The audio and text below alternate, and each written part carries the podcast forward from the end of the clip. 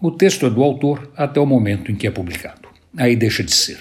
Ele passa a ser de todos que o lerem, todos que se interessarem ou discutirem o tema e suas premissas. O autor escreve o texto, pensa o tema, aprofunda, se informa, analisa, estuda a matéria e a adapta ao seu modo de ver, às suas posições, não por má fé ou manipular o leitor, mas porque é assim que as coisas são. Por mais neutro que o texto seja, ele tem uma forte dose da personalidade do autor e isso faz simétrico as posições de quem o escreve. O que não quer dizer que seja lido assim e que o que o autor pretende transmitir seja entendido como o que o autor pretende transmitir.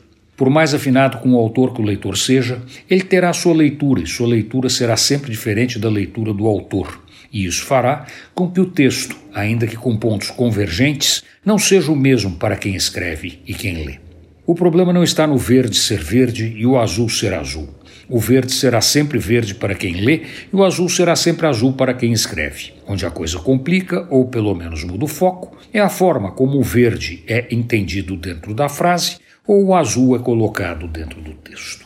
Antes do amanhecer, a cidade tinha sombras escuras que encobriam as pessoas. Pode ser entendido diferente quando se lê. A cidade tinha sombras escuras que antes do amanhecer encobriam as pessoas.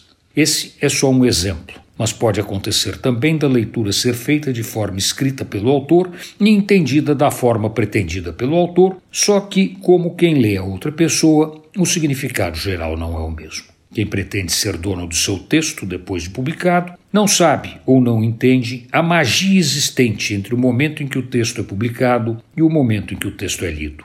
É ele que faz a sua beleza. Antônio Penteado Mendonça para a Rádio Dourado e crônicasdacidade.com.br.